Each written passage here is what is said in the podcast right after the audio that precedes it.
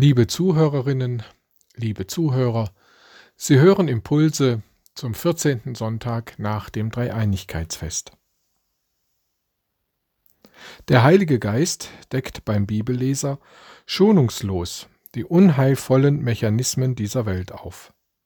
Er lässt den Leser heraustreten aus seiner Abschottung gegenüber Gott. Er enttarnt ihn, bricht das Eis. Gleichzeitig zieht er den Leser in den Bann der Bibel, so dass die Bibel eine anziehende Kraft auf den Leser entfalten kann, den Leser ergreift, der sich von Gott umarmt fühlt wie der verlorene Sohn. So schafft der Heilige Geist im Leser der Bibel Begeisterung, Erleichterung und ein Aufatmen, indem er die Zeitdifferenz zwischen dem Leser und dem Gelesenen aufhebt und aushebelt, ruft er im Leser Glaube, Liebe und Hoffnung hervor. Wer dies erfahren hat, kommt mit der Bibel an kein Ende.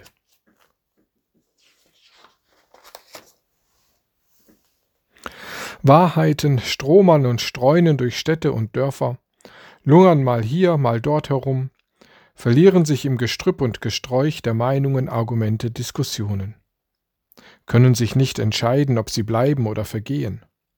Was ist Wahrheit? Ein Gericht, das heute schmeckt und morgen ausgekotzt wird?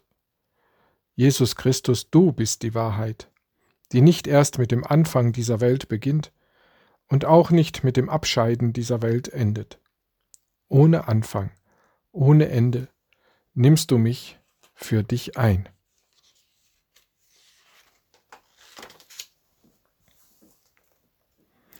Wenn die Ewigkeit mit ihrer Leichtigkeit ins Leben strömt, dann wird die Zeit verweht wie die Spreu vom Wind. Dann löst sich die Zeit auf wie der Morgennebel. Dann verliert sich die Zeit, wird unwirklich und unwirksam. Schon spüre ich im Glauben dieses Einströmen.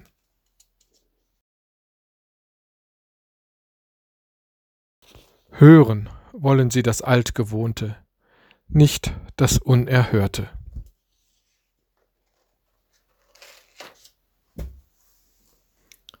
Der Glaube, den du uns schenkst, den du uns zueignest, den dein Geist in unsere Herzen senkt und verankert. Der Glaube, der deine Hand ergreift, sich um deine Arme schlingt, sich an deine Fersen heftet, tut gut, macht alles gut und heil.